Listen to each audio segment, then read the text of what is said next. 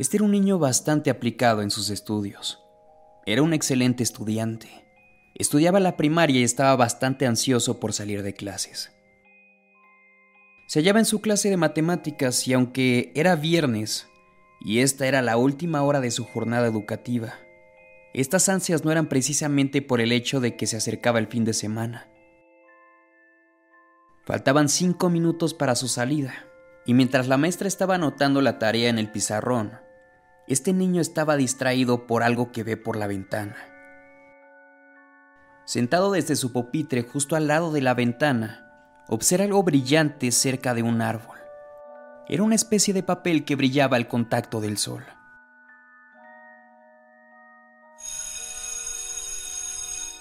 La clase termina y baja rápidamente en busca de este objeto misterioso. Él pensaba que si alguien más lo veía, iba a tomarlo. Pero no fue así. Consiguió su cometido y lo recoge. Esta era una fotografía estilo Polaroid.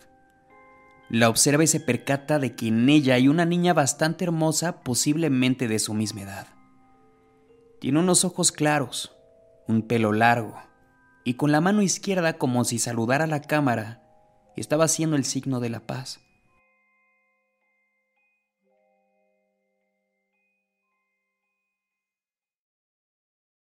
En todo el día no dejó de ver la imagen, y su fin de semana no fue más allá que intentar buscar el origen de la misma.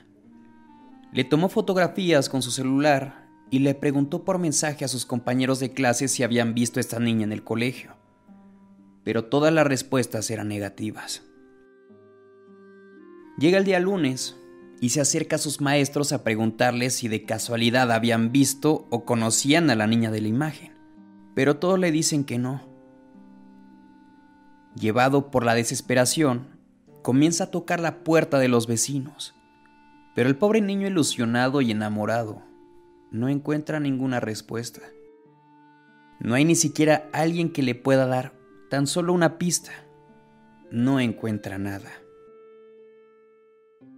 La chica de la imagen pasó gran parte del día en su mente, y luego de que el sol cayera, él acostado en su cama en plena madrugada escucha unas risitas, unas risitas de una niña que venía de allá afuera.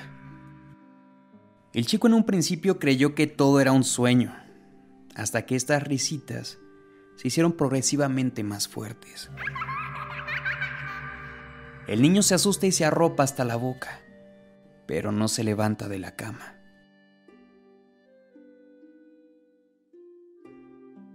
Al día siguiente era imposible que él no relacionara una cosa con la otra.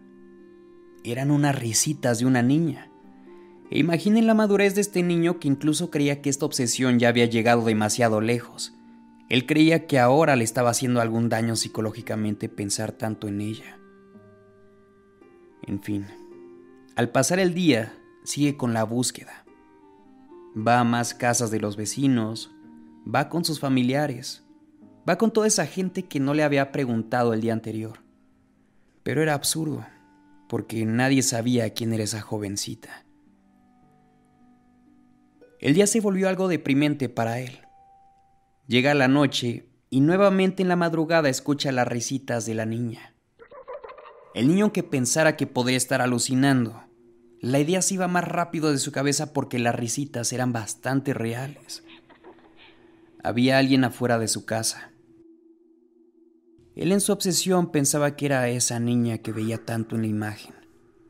Así que se levanta de la cama, se pone sus pantuflas y baja las escaleras sin hacer ruido para no despertar a los padres.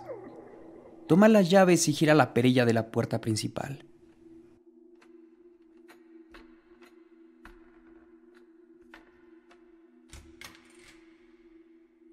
Logra salir de su casa sin despertar a nadie.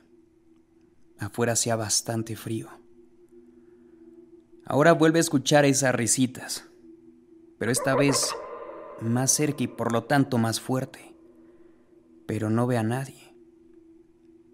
El momento lo obliga a caminar y cada que escuchaba las risitas sentía que estaba más cerca de ella cada vez.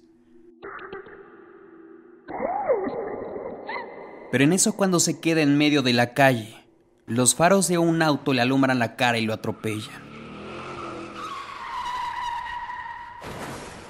Muere instantáneamente.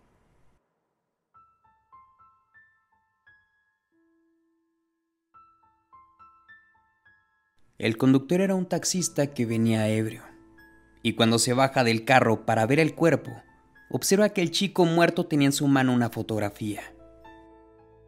Cuando este conductor alcoholizado ve a la niña hermosa que está en la fotografía, ve un cambio en ella. Esta vez la niña estaba haciendo el número 3 con su mano.